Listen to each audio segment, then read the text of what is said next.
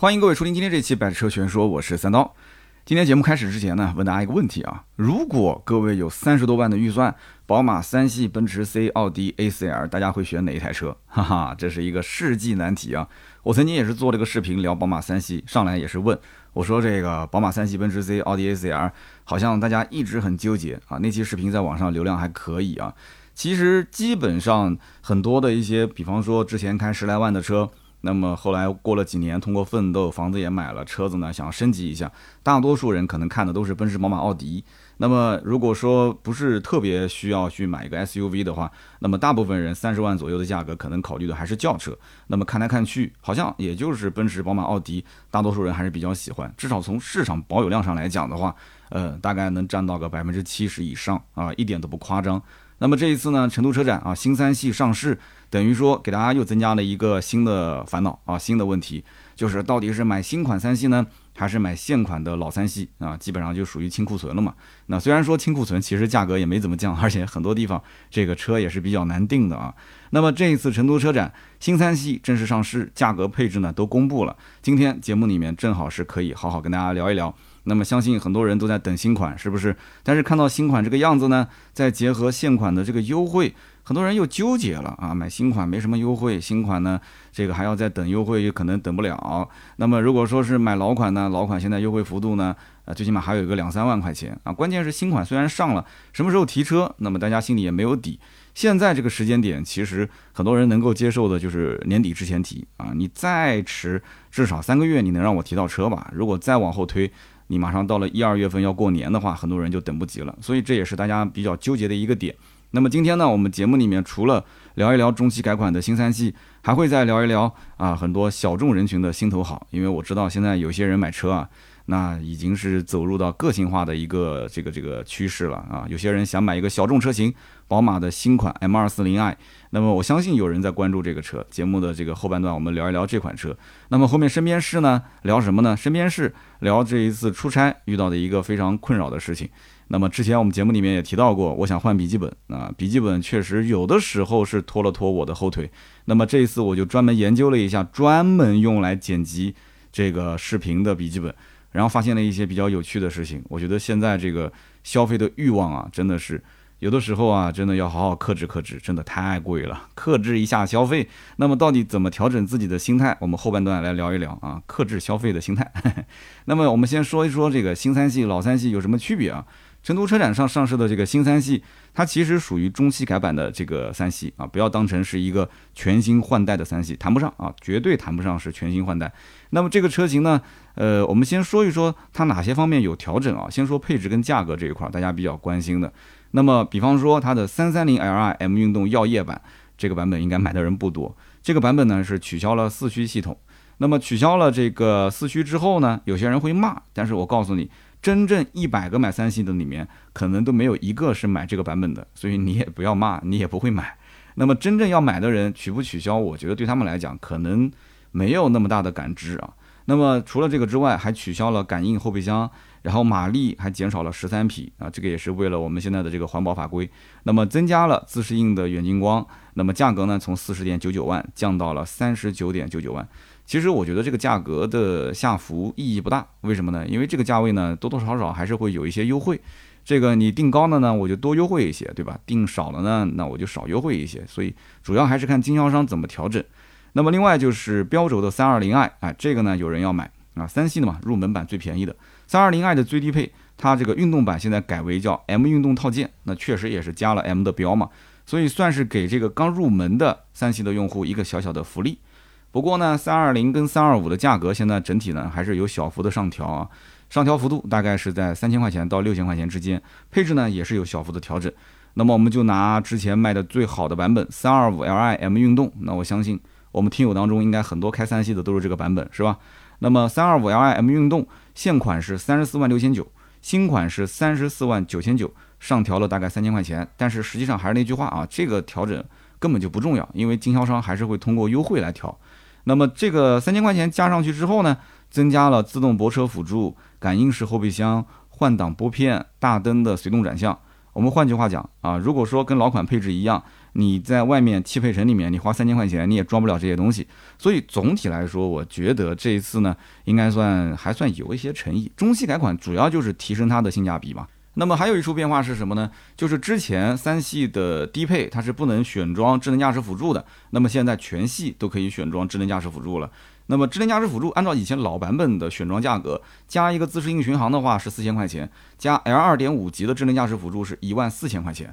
那应该讲这个价格还行吧，也不能说特别贵。但是我个人觉得这么多年了。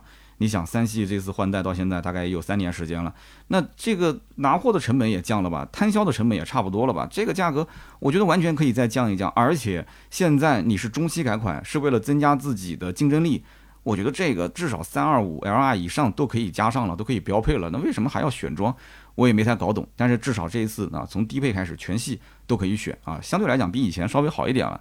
主要是什么？就是因为奔驰 C、宝马三系跟 A C R 占整个市场上大概七成以上的市场占有量，就是竞争对手跟他没办法竞争。你看看其他的二线豪华其实都有，对不对？但是你不买，你偏要它没有的你也买，那人家就是就这样对吧？就不给你，那怎么样呢？所以说它除非是销量大幅下滑，发现呃消费者移情别恋了，它可能才会给你增加这些配置，没办法。那么再说说外观方面，总体来说啊，起码现在的这个中期改款的三系开在路上。大家应该一眼就能看得出，哦，你开的是一个新款的三系，是一个刚刚上市的新车型。虽然说很多的媒体讲变化不大，但是我告诉你，变化不大也能看得出变化。整体来讲还是比较显眼的。比方说它的前脸啊，前脸造型其实一眼就能看得出，哦，这是新款新增的这个点缀式的中网，就有点类似于像帕萨特、迈腾上面那种，就是一条横线给你切断了，然后中间是一个一个的小的呃小的横条啊，就这样的一个中网。那么这种中网是以前的三系上是没有过的，但是我看了一下，好像现在二三款的三系也有以前的这个老版本的竖条状的。那么我相信大家肯定是更能接受这种横条状的，因为买新不买旧嘛，你说是不是？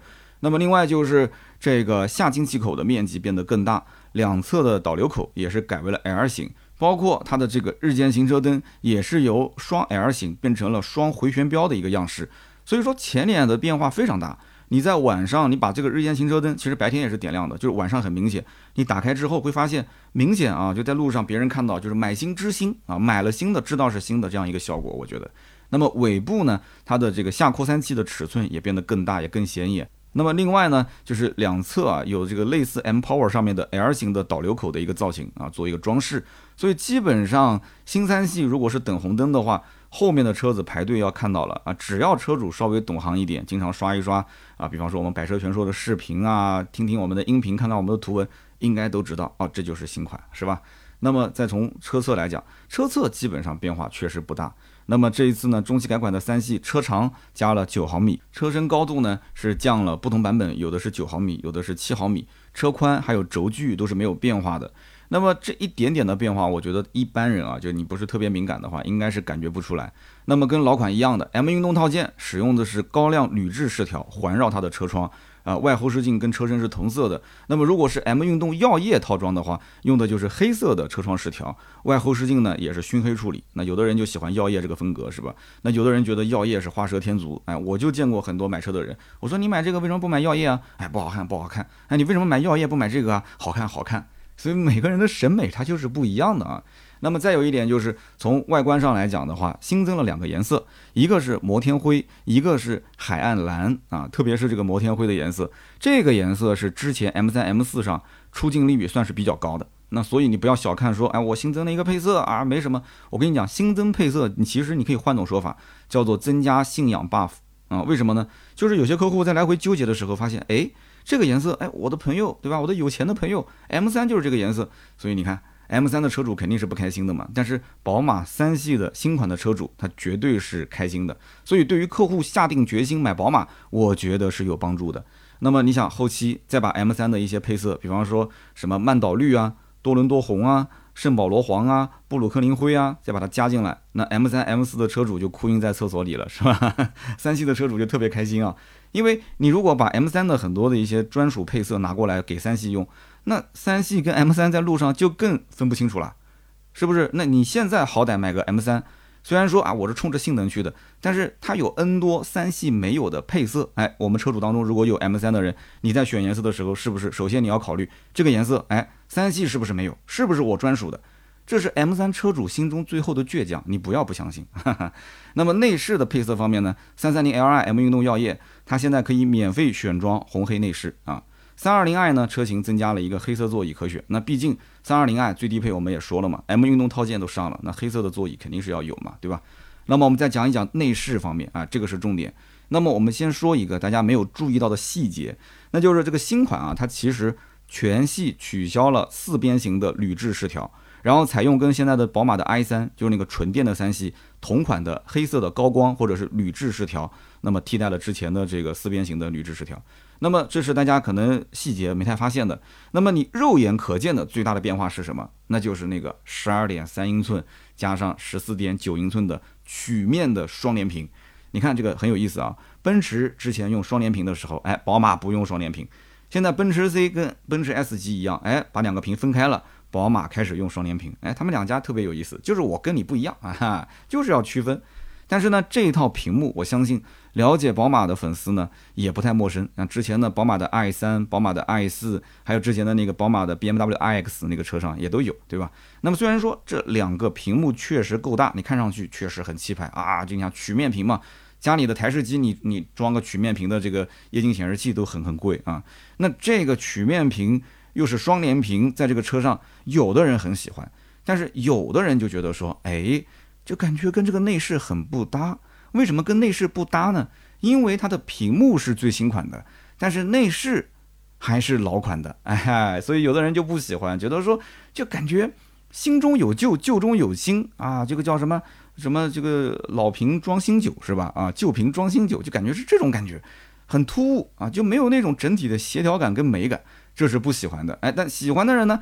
喜欢的人觉得说，那我反正要买老款了，是吧？我钱我预算我卡上都留着了，那现在出了个新款，你甭管是不是什么老款的内饰，反正屏幕是新的，哎，反正这个车机系统是新的，那我反正预算也在这儿，那我就买新不买旧。那当然也是要结合新款上市之后的优惠，老款的预算买新款，那当然愿意了。那如果新款跟老款你说差个两三万块钱，那有的人可能就要纠结一下了，差个一万块钱，我觉得是差不多的。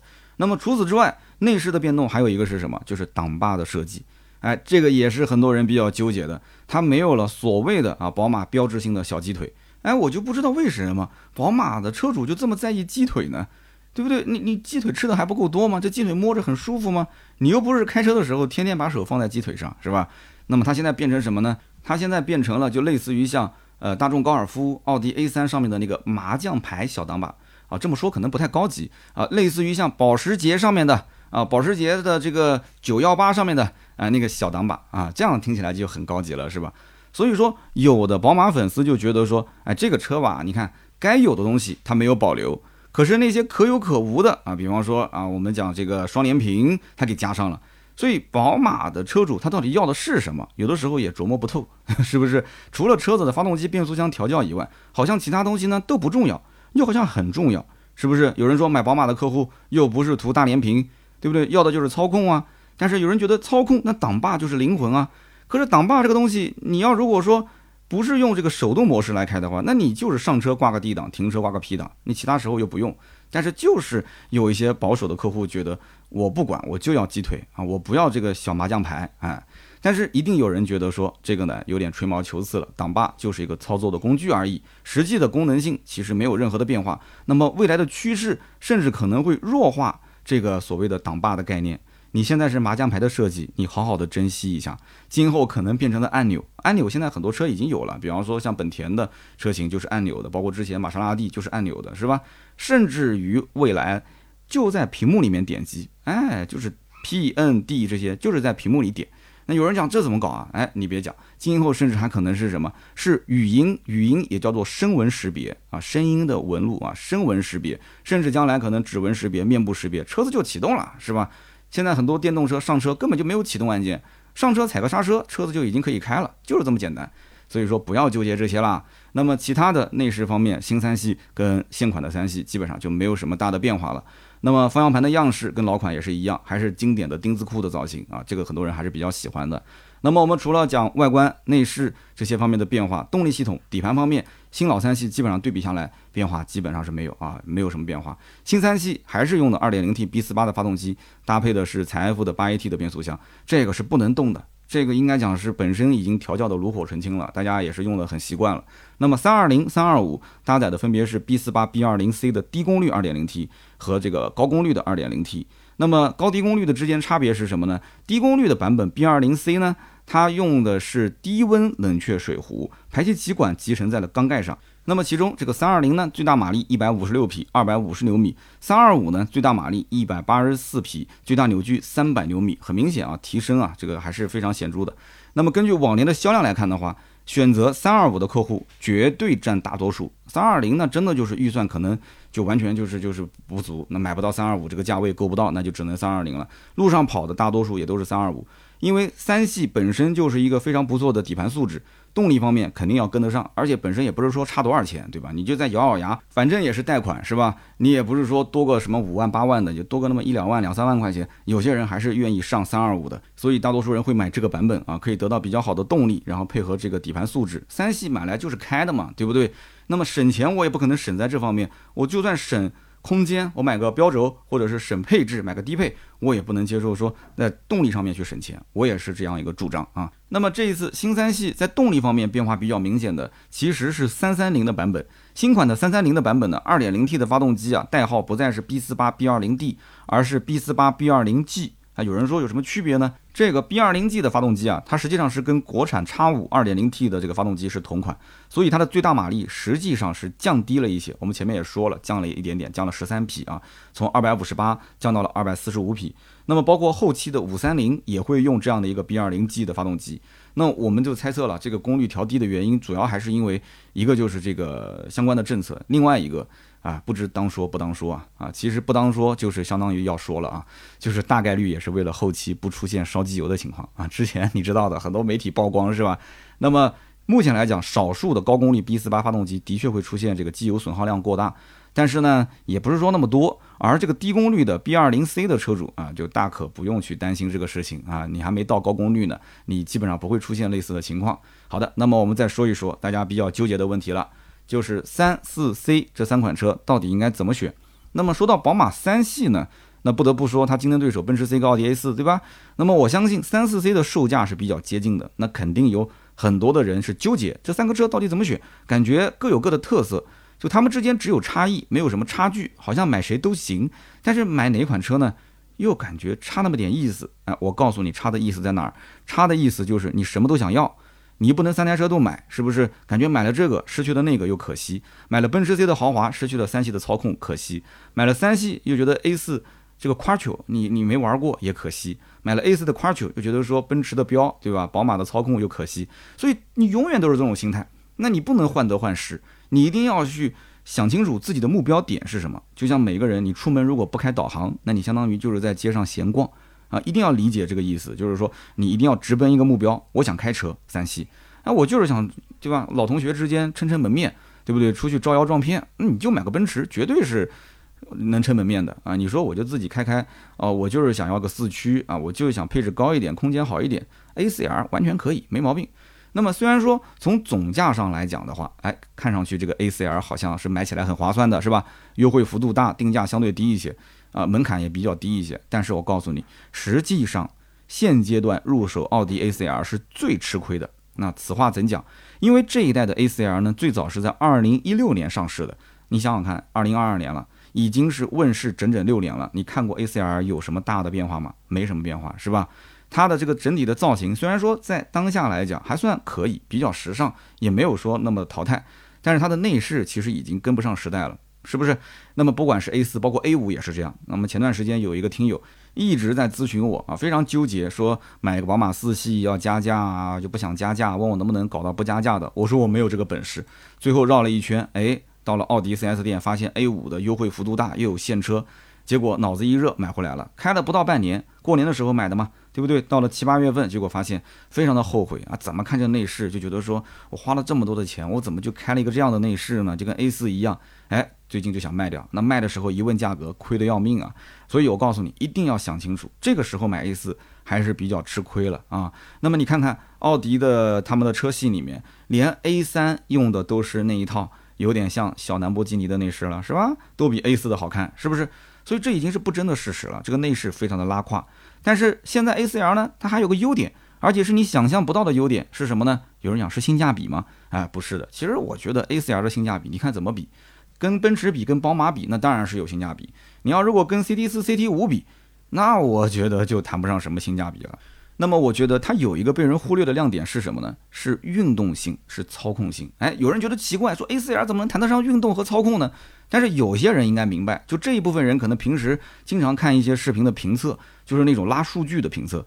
主流平台是测过 A4L 跟三系和奔驰 C 的这个对比的结果，各种对比数据，A4L 不能说是吊打，反正就是各方面是优于宝马三系跟奔驰 C 的啊，不管是跑赛道也好，拉极限也好，那么最终得出的结论就是，A C R 是目前三四 C 当中运动性能最好的一款车型。哎，意不意外，惊不惊喜啊？哎，我觉得真正买 A C R 的客户。又有多少是冲着运动性去的呢？对不对？大家就想舒舒服服的开，就想图个性价比。你多优惠一万块钱，你哪怕没有什么运动性都可以，是吧？但是呢，怎么说呢？这个车子现在其实降价已经够可以了。反正我看的行情基本都在十八个点左右啊，十八个点上下。你想，一台车子三十万出点头就提回来了。但是三二五包括奔驰 C，你绝对是拿不到这个价格啊。所以说，但凡预算充裕一点的，那基本上在 A 四三跟 C 之间，可能就选了宝马跟奔驰了。但是预算如果不太足的呢，买 A 四，如果说价格谈不下来，比方说我想要二十个点打八折的优惠，你不给。你不给我就走，他也不拉你。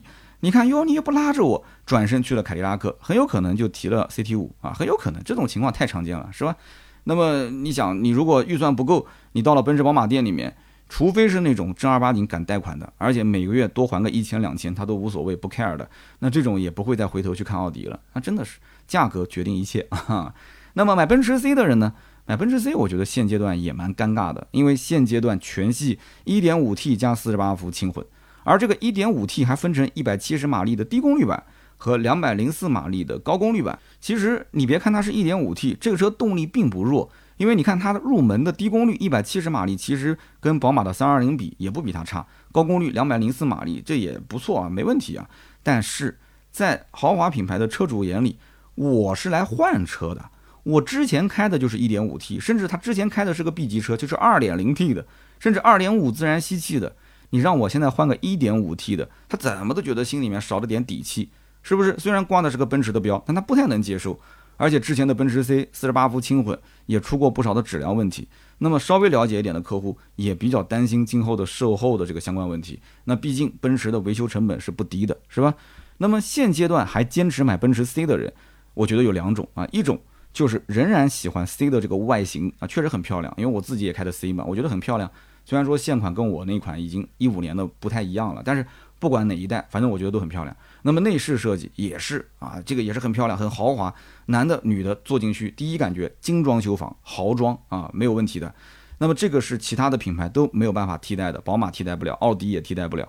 所以你别说什么 1.5T，我告诉你，就是认颜值来讲的话，1.2T 都有人买，你信吗？那么另外一种啊，另外一种人是什么呢？就是看它的折扣的力度。奔驰 C 啊，现在改成了全系 1.5T 了，客户的流失也非常严重了。那怎么办呢？经销商给优惠啊，对不对？你不买，我给你砸优惠嘛。现在优惠四万上下，行不行？四万还能谈，四万上下，哎，结合下来的话，还算是比较有性价比的啊。那么我们再回头看一看宝马三系，三系不是说它做的有多好，而是竞争对手它不争气，它比来比去就觉得说，哎，三系相对来讲还是比较稳妥的选择。二点零 T 对吧？加个采 F，这个是呃，这个是传统手艺了嘛，对不对？那么再加上这个车车机系统其实挺好用的啊，包括你像我这次去呃福建的平潭开的那个 RX 三车机系统，它不是最新的，但是也很好用啊，CarPlay 一上车就连，很好用。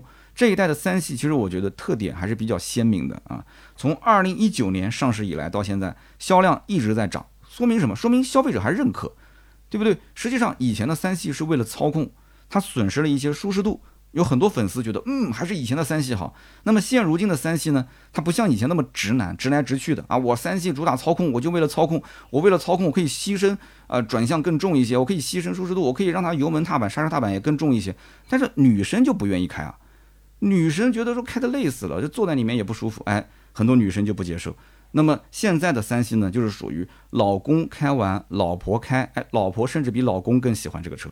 所以，即便是和上市不久的奔驰新款 C 比，新三系那不管是坐起来还是开起来，其实舒适度依然可以。所以说 C 级舒不舒服？舒服啊。那么相比三系来讲，可能驾驶体验略差一些。那么 A4L 就不用多说了嘛，它更像是上一代的三系，底盘开起来很紧致。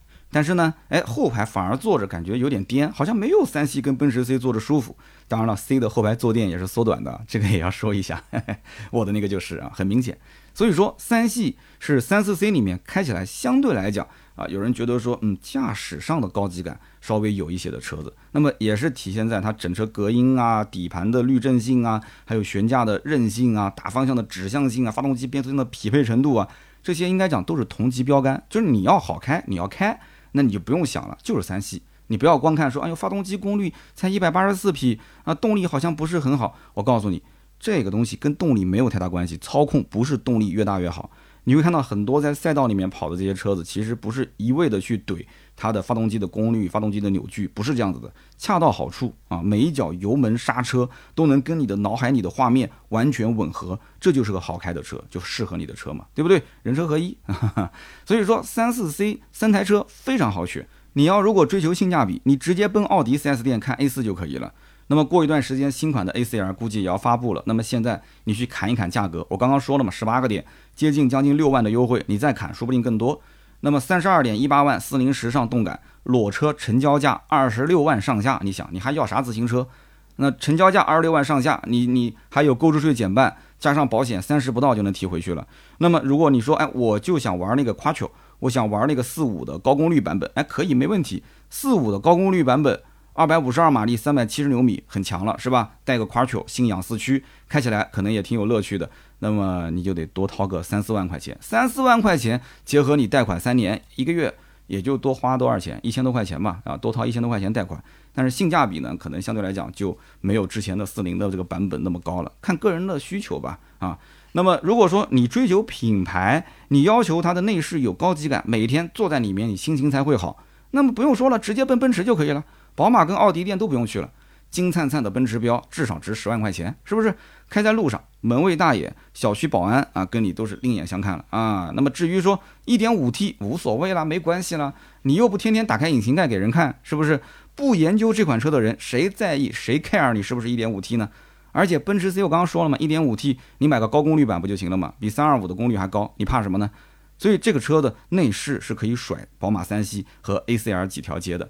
就算啊，三系的可能说，哎，马力高一点啊，啊，但是它的副驾不一定能有你想要坐的人，对不对？你奔驰 C 嘛，你可能出去，对不对？你的副驾就能坐上你想要的人了，是吧？所以说这个看个人的选择吧，每个人情况都不一样。那么剩下的喜欢宝马的要舒适的，去买了三系啊，或者说三系更像是三四 C 里面的一个万金油车型，动力、配置、价格还行，空间呃也有标轴也有长轴，你都可以选，是吧？你要想操控标轴，你要想这个后排空间大长轴。所以这个车子就越做越均衡，越做越我刚刚说了嘛，就像是个万金油车型。那么有人讲我三十万如果不买 BBA 呢？那不买 BBA 的车多了，二线豪华也有，或者你甚至买一个这个合资的什么雅阁、凯美瑞、亚洲龙这些车子的混动车型都可以，那卖的也依然好，是不是？所以看个人吧，就每个人需求点都不一样，就看你要不要标。先把豪华不豪华这个大前提确定好，确定好之后啊，你再去看到底是要动力还是要配置。啊，还是要内饰外观的设计，买一个顺眼的，看到顺眼很重要，真的很重要。这车天天都要开嘛。好，我们再说说这个新三系，这个三系的配置该怎么选？三二零、三二五、三三零。那要我说啊，宝马都不应该出三二零这个版本，什么二点零 T 的超低功率版没有必要，一百五十六匹马力只会被人笑话啊。比它便宜十几万的思域都一百八十二马力了，都快赶上三二五了。虽然说买三系的人，哎，有人讲我不在乎具体动力多少，对不对？那九秒的百公里加速也没比这个公路闪电雷克萨斯 ES 两百慢多少。但是我不管你是全款还是贷款，我个人建议三二五起步，三二零不要看，直接三二五起步。你都买三系了，你还差两万块钱吗？根本就不差，对吧？那么至于三三零，有条件的直接冲。最新款虽然少了十三马力，但是一点不影响它的性能啊！你要想三三零，你就是说我的信仰就是这个，对吧？年少不知五系香，错把三系当梦想，那没关系啊，六秒出头百公里加速，你说哎，我电车也不想开，我估计有人知道我要提电车了，对吧？买个电动车三秒八、三秒九、三秒七的加速，才花个三十来万，你买个三三零，哎，有的人就有这个信仰啊，哎，你不要这样子讲啊，人家就是想听听排气的声浪啊，对不对？就希望有那种涡轮增压推背的感觉，是不是？好像电车没退位是吧？人家也有啊。那么长轴、短轴呢？我个人觉得啊，长轴、标轴，嗯，反正三三零嘛，一般都是选标轴，对不对？那么其他的呢，都是选长轴啊。就是我们看大多数人在选普通的三二五、三二零，都是选长轴版。那么你除非是最低配的三二零，那就买个标轴，因为它便宜嘛，对不对？其他的基本就没有什么太多了。这个在我的以前视频里面其实说的也非常的清晰了啊。反正整体来讲，宝马的三系卖的最多的三二五 Li M 运动新款肯定也是这样。你如果说喜欢耀夜版，无非就是贵个两万块钱买个套装，配置更高一些，其他没什么，很好选，三系非常好选。好的，那我们接着再聊一聊这个宝马的 M 二四零 i。那么这次成都车展上面呢？除了全新的三系之外，哎，重磅车型还有一辆，就是这个 M240i，定价呢四十一点九八万。有人说什么 M240i 二系啊，二系怎么卖成了一个五系的价格？你听清楚了，这个 M240i 是 M 放在前面，不是 M 放在后面。M 放在前面，这就是一个六缸版本的宝马二系，是一个双门轿跑车。双门轿跑车，其实你仔细想一想，双门轿跑一个宝马四系，价格基本上也差不多到这个位置了。但是你四系你能买到这个这个这个六缸版本吗？哎，对不对？而且这个是 M240i，它有 M Performance 的一个套件，所以这就是它的卖点。一个是发动机动力，一个就是它的外观内饰，对不对？那当然了，这个加了套件肯定更贵嘛。但是你看同级奥迪 S4、S5、奔驰的 AMG C43，那不都一样吗？加个套件啊，然后换个好一点的发动机，那价格就蹭蹭蹭的往上走。那么 M240i 搭载的是宝马的 B58 直列六缸引擎，搭配的是采埃孚的 8AT 的变速箱。那只不过这个 B58 B30C 的引擎是个低功率的版本。有人说，哎呀，怎么是低功率？那高功率在哪儿呢？啊，高功率在海外，海外版本的 M240i 是374马力的高功率版本。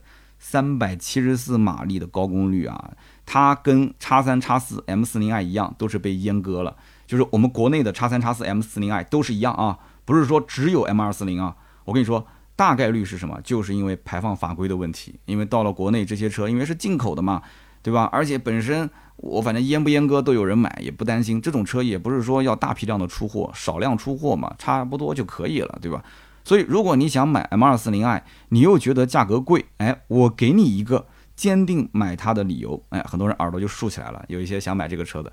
呃，你怎么比呢？你要有锚定效应啊！你比方说，你看一看跟 M240i 搭载同款动力总成的其他的宝马车型，比方说叉三、叉四、M40i 这些车，它同款的嘛，都是 3.0T 的动力啊，阉割版的 3.0T，卖多少钱呢？六十三到六十六万。那么宝马的叉五 3.0T 卖多少钱？卖七十万。宝马的五四零，很多人知道，直六信仰之车，对吧？信仰之车卖六十一万。那么更不要说六十四万的 Z 四 3.0T 了。还有一百万的八四零了啊，所以你看看，没有一个指导价低于六十万的，而 M 二四零 i 卖多少钱？卖四十二万。哎呀，这么一对比，你看是不是跟白菜价一样，非常的划算，是吧？不过呢，不要高兴的太早，因为但凡是大排量的性能车，这种车型就是给信仰粉丝去买的，所以说都要加价。目前我们了解的行情啊，店内加价五到八万。啊，你再算上选装啊，你还要选点配置吗？所以基本上裸车五十万，落地五十五万上下。嘿 嘿，信仰五十五万啊，你不要以为四十一万的车啊，还要跟他谈优惠啊，不可能，想都别想。但是你说五十五万，感觉离六十万还差一点呢，是吧？那毕竟是个双门轿跑，只是稍微小一点而已，是不是？安慰安慰你嘛。那么这个价位同级的竞品还有奥迪的 S 四啊，奔驰的 AMG C R A 四五啊。那一个呢是后期改装潜力非常大，那么另外一个呢，像 AMG 的 C R A 四五啊，内饰也很漂亮，再加上它的品牌力确实啊，可能比宝马要略强那么一丢丢。那么又是个地表最强的 2.0T，所以如果是加价的行情，那可能相对来讲 M240i 的竞争力会弱一些。但是我觉得不存在什么弱不弱，本身没有多少车，就那么多人买，是吧？一台车从年头放到年尾，总会有人把它买走的。所以我觉得是什么？是鱼是鱼的味儿。虾是虾的味儿，这类车型玩的就是个性和品味。那么真正买它的绝对是 Beamer 啊，绝对是 Beamer。就这一点点加价，在他的眼里非但不讨厌啊，反而觉得说需要够一够才能尝得到那种感觉啊，那种滋味啊，就更香啊，感觉更珍贵。那毕竟这不仅仅是蓝天白云啊，而且是你看直六的，对不对？三点零 T 啊，而且带限滑差速器啊，后驱啊。而且是 M Performance，是不是？再怎么样也比隔壁那种搭载同样动力总成、马力只不过多七匹的丰田 Supra 要强一些。哎呦，Supra 躺枪了哈，指导价还比 Supra 便宜将近二十万啊，二十万啊，Supra 才是真信仰啊！你说这个 M240i 香不香？是不是？好的，以上就是本期节目的所有内容，感谢大家的收听和陪伴。那么关于宝马的新三系，还有这个 M240i 两款车，大家有什么想说的、想聊的，都可以在评论区交流。我们会在评论区呢，呃，每一期抽取三位，赠送价值一百六十八元的芥末绿燃油添加剂一瓶。上面呢就是这个身边事环节啊。那么今天身边事，我们聊一个话题啊，就是消费欲望的产生，然后我们如何去克制欲望。那么为什么要聊这个话题呢？大家如果看我最近的车展的那个长视频。十三分钟的长视频，我在视频的结尾的时候说了一段话，我说未来的三到五年可能是经济的大环境不太好啊，就是整体的收入啊啊做生意的这个赚钱啊相对会困难一些，这个是不争的事实。那么因此现在的整个的大环境又需要拉动内需，需要促进我们消费，那么就得因人而异啊。如果你确实现在的整体的收支啊还是比较平衡的，而且在网上啊收入是比较涨的，然后开支呢都。反正就对钱没有概念！我不喜欢钱，我从来不碰钱啊！你是这一类的嘛？我们就不说了。但我相信绝大多数的家庭还是可能要算着这个钱来花的，所以要克制消费。现在我不讲嘛，只有两种，呃，是促进消费的，一个就是女人的脸啊，女人要青春要永驻，所以她会去花钱；还有一个就是男人对于电子产品、科技是促进消费的。所以前不久呢，我去了一趟内蒙古出差，白天拍摄视频，晚上回到宾馆跟我们的后期的小伙伴啊一起去剪视频。那么剪视频的过程中就遇到了问题，因为我平时就带一个 MacBook 嘛，就是 MacBook Pro，是一七年买的，带那个 Touch Bar 的版本。平时我写稿子、开网页都没有问题。那偶尔出个门旅游的话，或者出差剪一剪小视频也没有问题。其实现在手机剪视频也没有问题，对吧？但是这次出差呢，由于我们在出差前啊提交了几部视频给客户。就是商业合作，那么我们在出差期间，很有可能客户会提出修改意见，那客户当天提，我当天就得改，是吧？所以就得用我的这个 MacBook Pro 去剪客户的商业视频。那你要知道，商业视频是用我们的呃比较专业的设备去拍的，这个用的这个 A7S 三啊，索尼的相机，然后开的都是高清啊，4K 去拍的。所以在我的机子上去跑 4K 的话。大家你想这，我心里面都慌啊，所以我当时说能不能把它降成幺零八零去剪？哎，那说不行不行，画质啊完全不一样。所以有了解 Mac 的朋友应该知道，其实 Mac 有一个自己的剪辑软件还是不错的，Final Cut Pro。但是 Final Cut Pro，你想我是一七年还是英特尔的芯片？它就是再怎么 Final Cut Pro 加 Pro Plus，它也没有用啊，它硬件就在那边啊，它不是现在最新款的苹果自研的芯片，所以勉强剪剪手机拍的片子是没问题的。但是像这种索尼 A7S3 拍 4K，放到我的这个机子上，再加一点什么包装的效果，那基本上就卡的就卡不动了。但是在这种情况下，我们还是把片子剪出来了，所以我还是蛮佩服我们的后期啊。更关键就是我们的后期它不会用 Final Cut Pro，那不会用它怎么剪呢？所以在出差之前，我是又装这个双系统了嘛？双系统，所以就切到 Windows，切到 Windows 之后，再给它装这个 P2 啊，P2 是个剪辑软件，然后在 P2 系统下面，在 MacBook 这个电脑上面去剪辑。为什么呢？因为它在这个软件里可以去装一些插件，那用起来会比较顺手。那你想，我这个 MacBook 一共就五百一十二 G 的硬盘，对不对？然后我再把它分一部分给 Windows，Windows 现在一安装下来就剩不了多少了。实际能用的空间非常有限，所以这一趟差出下来，我就萌生了很强烈的换电脑的想法。那么我也咨询了这个圈内的这个玩笔记本的大佬啊，也是笔记本圈的 KOL，我就跟他提，我说我的需求非常明确，我是奔着出差去剪辑，那么有没有什么推荐的版本？那问了几个啊，有的是电子圈的，也不完全是评测笔记本啊，手机啊这些都评测。那么问了一圈，那基本上推下来都是推什么呢？反正肯定是少不了这个联想的拯救者。那我看了一下联想拯救者，它游戏本，我当时我第一反应我不了解这些东西，我觉得游戏本，我是一个商务人士，我天天带个游戏本到处跑，不觉得很奇怪吗？而且我一看那个游戏本长得就跟那个板砖一样的，两点五公斤，再加上电源又是超过一公斤，六斤多啊，六斤多背在我身上，而且是个十六寸的，我都不知道我那个背包能不能装得下，所以你想这个我是很纠结的一个点。那又是一个生产力的工具，对吧？听说这个还是很强的。那么同时我又要考虑出差的便捷性，这个呢就很难让我去抉择。那么后来我又研究了一下，这个拯救者呢，它还分 AMD 的芯片跟英特尔的芯片，就是 R 系列跟 Y 系列。AMD 的芯片呢相对便宜一点，其实便宜不了多少，一千块钱左右吧。但是你说我是奔着生产力去的，对吧？它是个生产工具，生产力，那我不能说就一万多都花了，我差这一千块钱嘛。所以我就看各种测评数据，那就最终定定论啊，就是各种数据推下来，就是英特尔对于 Adobe 的全家桶，就是 PR 啊、PS 啊、AE 啊各方面优化更好，确实跑起来更快一些。毫无疑问，那我就排除这个 AMD 了，我只选英特尔。那么这样的话，哎，范围就缩小。其实大家买车也是一样的，你不要问自己要什么，你问自己不要什么，你就用某一个就是你自己特别核心的需求点去做排除法。你像我第一反应就把 AMD 给排掉了。如果说我又要性价比，想省钱，我又要去这个性能好，没有这种东西的，对不对？所以因此我就把 AMD 直接排除，我就不看了。范围缩小。好，那么接下来呢？呃，这些我们的这个电子圈的同行就告诉我说，呃，剪视频十六个 G 起步啊。那它本身这个笔记本它标配十六个 G，那在我看来，这个东西呢，能不能让它稍微有点冗余？所以我说，那我不行就拉到三十二个 G，对不对？那么显卡，显卡对于渲染啊是是比较有要求的。那偶尔可能我还要调色，对吧？比方说要用达芬奇调色的话，去局部调色啊，整体调色啊，什么蓝天白云、人体肤色，就这么一调，那这个渲染就是非常吃这个显卡。那么我又纠结了，三零六零、三零七零、三零七零 Ti，它它到底有多大区别？我这价格也是一点一点往上加的，对不对？那三零七零 Ti 我直接拉满行不行？你刚刚也说了嘛，你生产力工具嘛，对吧？你不要省钱，OK？三零七零 Ti 三十二 G 的这个这个内存条啊，那么硬盘也不能再省了。你像这些东西都上去了，硬盘五五一二我直接给你上到一 TB，最后价格一拉下来一万五千多，吓了我一跳，我颤抖的双手啊，你的鼠标都差点掉地上了啊！一万五千多啊！我的天哪！你想想看，这个配置，后来我发给了那些呃，就是评测的大佬，给他们看。大佬当时看的也是一头雾水。这大佬说，Y 九千 P 有那么贵吗？我印象中就九千多块钱，一万块钱，一万二就不到，就不到头了。后来我一看，确实啊，它官方标配三零七零 Ti 加十六 G 的内存加五一二的硬盘，确实是一万两千多。但是我不是把内存给往上加了吗？我加到三十二。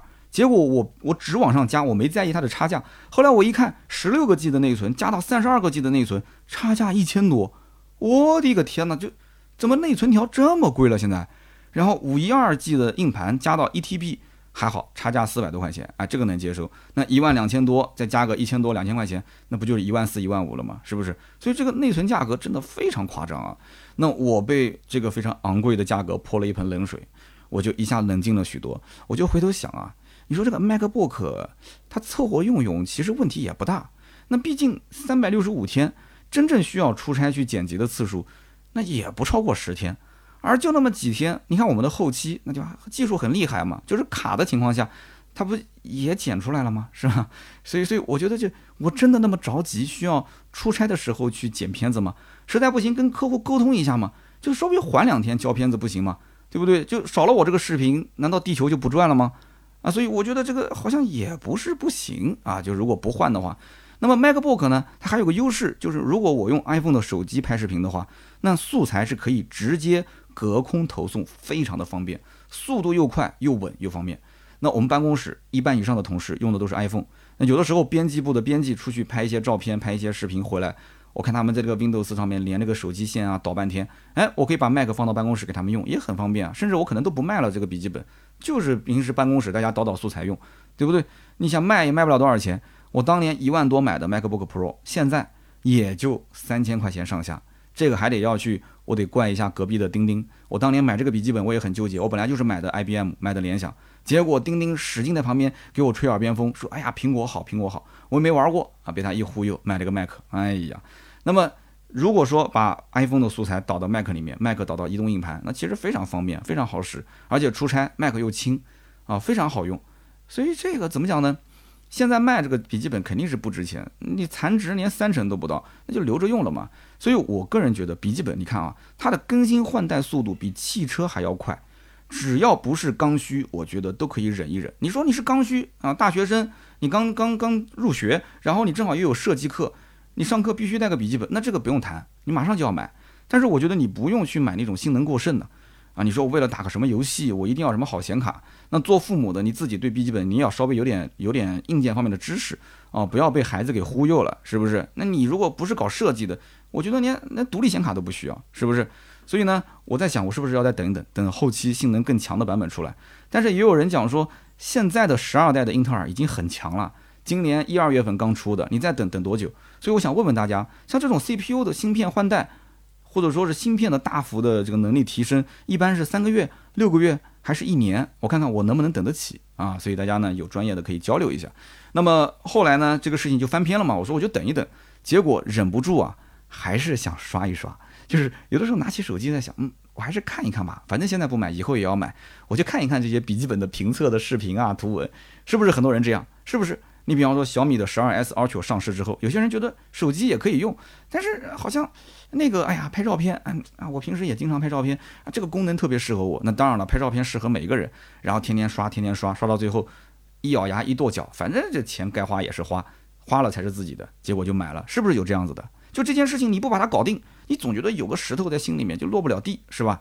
所以我就开始看这个笔记本的评测视频，然后我又发现这个 Y 九千 P 啊，除了这个版本之外，还有 Y 九千 K，哎，我就纳了闷了，这个 Y 九千 K 是个什么玩意儿？后来我就看各种对比，那么对比下来发现这是个轻薄本，哎，这不就解解决了我这个经常出差的问题吗？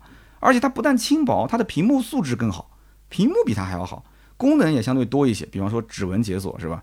那么这个我感觉都更适合我嘛。但是再往下看，发现哦，原来它这个显卡它没有三零七零钛啊，没有三零七零，然后呢，它的这个显卡也不是满血啊，说什么残血显卡，说整个性能释放各方面都不是满血的。也就是说，我大概看下来，我也不太能说专业术语，反正我的理解啊，Y 九千 P 可能是有点类似于超跑秀肌肉的啊，Y 九千 X 相当于是钢炮啊，就没有那么强，但是也能开啊，也比普通的车子要强很多。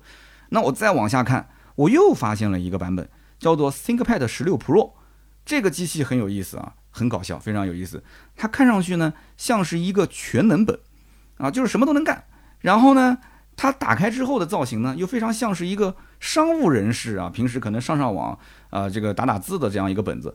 但是实际上，整个的内部的，我们讲像汽车的三大件一样的，它内部的所有的性能全部是按照游戏本去造的，几乎都是满血释放，所以它的价格肯定也不便宜嘛。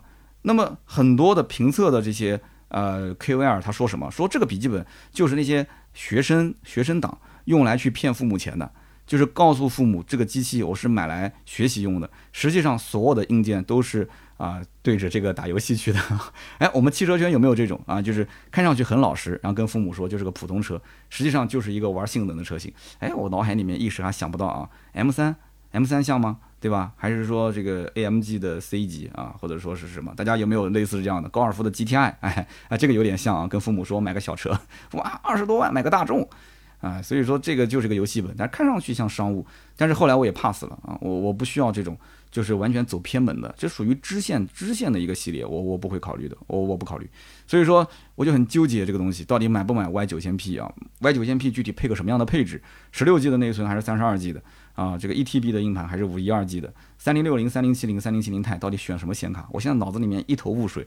我希望有人能给我解解惑啊！如果你是一个经常出差、经常剪视频的，我特别需要您的建议啊，能在我们评论区跟我沟通一下最好，好吧？所以我看完之后，我也是惊呼啊！就是笔记本这个行业都已经都已经内卷成这个样子了嘛？就是产品线已经细分到了这种程度。你看，针对不同的人群给你推不同的产品，那跟我们汽车圈真的是有的一拼啊！那但是我也我也不懂，就是为什么就这么细分之后还要加价？我我一开始没有人说加价这件事情，我一直以为笔记本的价格上市是什么价，它就是什么价，可能越往后越便宜。结果发现上市价格是最便宜的，越往后越贵，甚至买不到。哎，我觉得就很奇怪了，难道说笔记本行业也缺芯片吗？哎，真的是跟我们汽车行业有的一拼啊。那么可能老粉丝啊，之前也听我说过啊，换笔记本的这个事情。那么今天呢，咱们也具体的再聊一聊，因为毕竟呢，这个生产力的工具啊，那我对于我，我肯定不可能说买前生产力，买后爱奇艺，这个不会的。我买东西目标性非常的强，只不过换笔记本这件事情呢，嗯，现在对于我来讲，可能遇到了我剪视频卡，它是我一个痛点，然后瞬间就触发了我想要把它给换掉的这样的一个念头。其实这个念头呢，忍一忍啊，把自己的注意力分散分散，去打打球啊，去看看电视剧、看看电影啊，去玩玩啊，就不要玩游戏了，玩游戏更想换电脑了，是吧？你你去干点其他的事情，看看书，这样的话，哎，可能过个几天啊，你这个这个这个念想就没了。所以我个人觉得，克制自己的消费欲望，理清楚哪些是刚需，必须当下即刻就要去更换，而且更换完之后马上就能提升你的生产力的这个东西，我觉得是可以换的。但是太多的一些都是一些可能偏向于装饰啊，偏向于比较就是呃务虚的一些东西。这个东西在你的你的实际收支里面的开销如果占比过大，我觉得是没有必要的。可以说现在所有的这些新品上市啊，应该讲首先性能方面都会有提升嘛，对不对？其次就是营销的手法，它会直击你的痛点，它真的是非常会营销啊！你想那个小米，其实我觉得你把下面的那个就是小米的那个叫什么徕卡的那个那个相框啊。你把它给去掉，那就是一张普通的照片啊，没什么太多亮点。但是你看它的营销就非常的好，哎，加上了那么一个小相框，啊，那么一个小模板，那立马感觉就不一样了，是不是？所以现在你当下使用的产品，你感觉处处都是痛点。但是你回想一下，你这一年来、两年来，哎，你也不是用的好好的吗？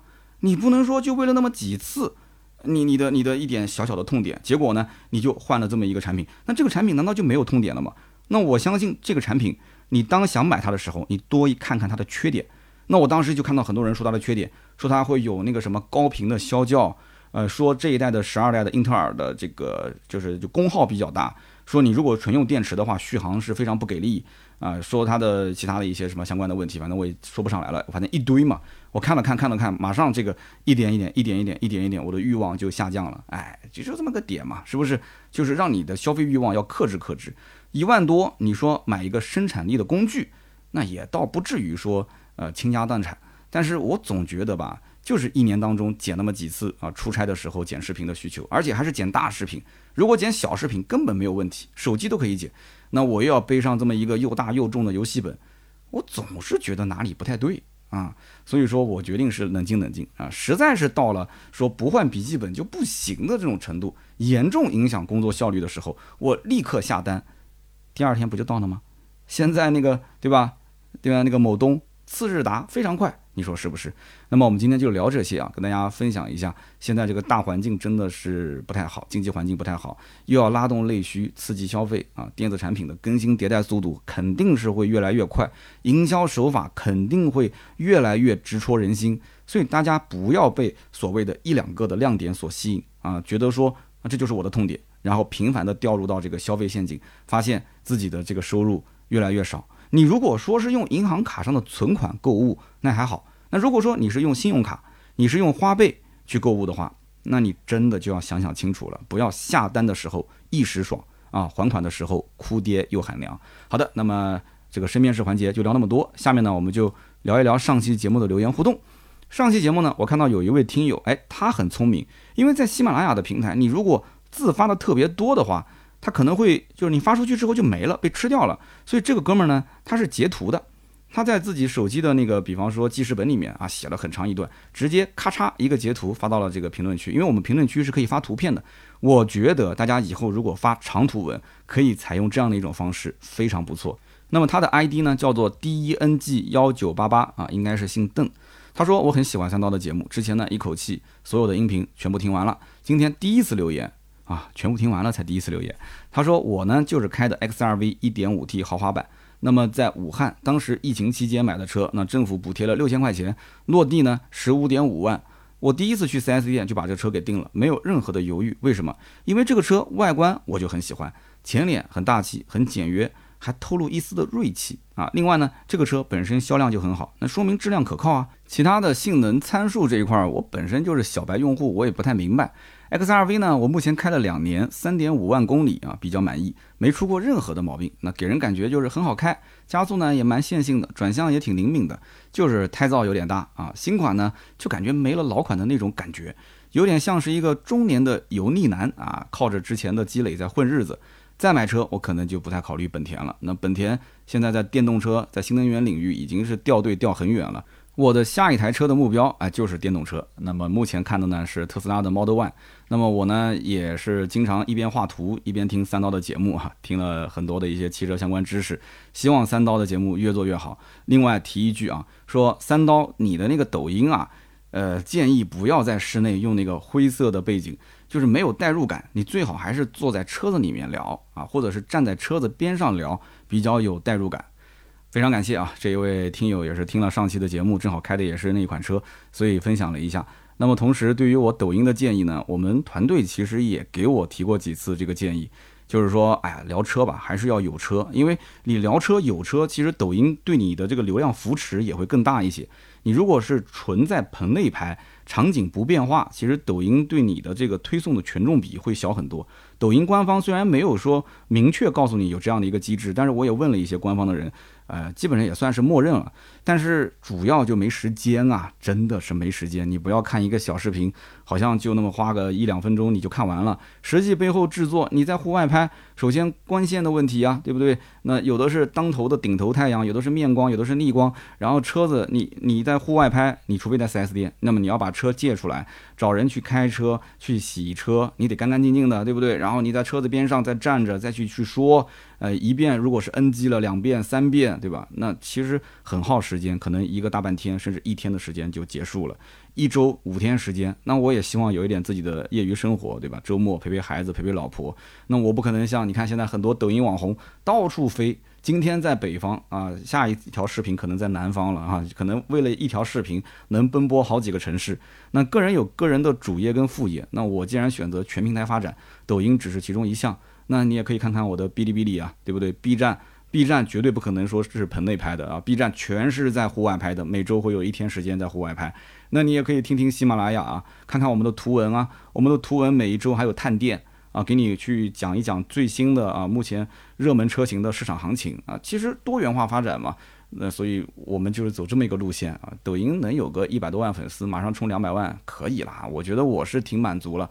老天爷赏饭吃，真的是这个时代。多平台发展，其实虽然很累，但是呢，呃，也没有多少人吧。你看整个汽车圈里面，音频啊，然后视频、抖音、B 站，对不对？再加上图文，再加上直播，那其实包括还有线下的业务嘛，对吧？线下我有新车、二手车的代买业务，那你说全做的，反正我脑子里面到目前为止没有想到有一个。那大家能找出来有在我们汽车圈里面像我这样，音频啊、短视频、长视频。图文加上直播，基本上我们不说，全部都是日更吧，就是至少你看我所有的内容加在一起，可能都不止日更了。那有没有？我我我，我觉得有点，我们团队人虽然不多，但是干的活有点像是个几十个人的团队了啊，就这么一个状态。没办法，我也是想做减法，但是。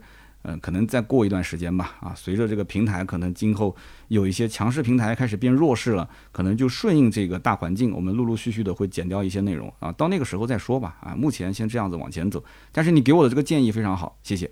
那么下面一位听友呢，叫做土木斯，土木斯呢，哎，他听到我上一期在内蒙古，他就说了这么一段啊，非常呃有意思的干货。他说我们这边啊叫做这个烧麦啊，也叫烧麦。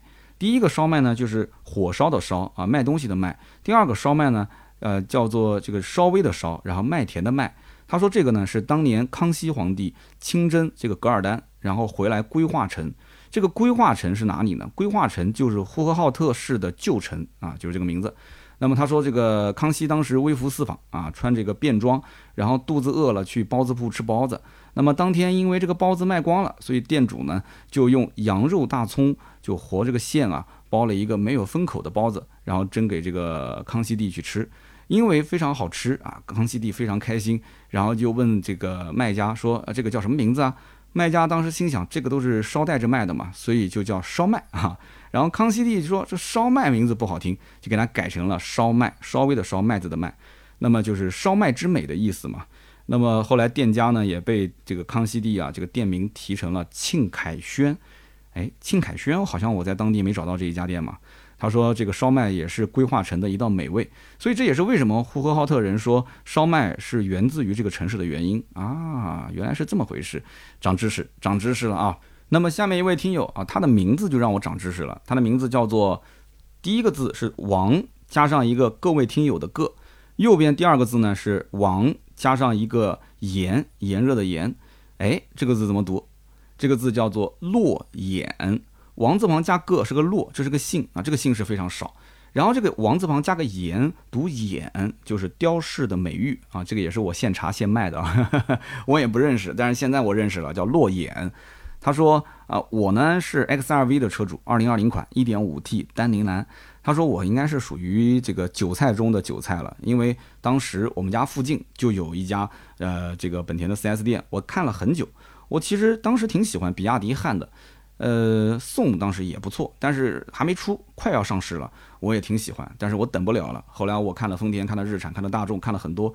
我起初当时想定的是探歌，但是当时就是这个大众的销售态度让我非常不爽啊，给的优惠确实也也不也不咋地。那么我家里面人呢，当时也不想买电动车，媳妇儿当时一眼就看中了这个车。那我当时也想，这车呢，媳妇儿也喜欢，我们两个也都能开，对不对？外观内饰都能接受啊，所以当时的预算就那么多嘛，就买了这个车。他说啊，有的时候买车真的就是看缘分啊，这个跟什么看数据、看评测都没有关系，就是看缘分。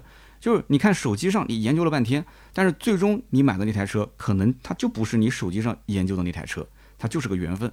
哎，我觉得说的是非常准确。但是我告诉你，这个世界上很多事情，什么不是缘分呢？三刀做喜马拉雅也是缘分。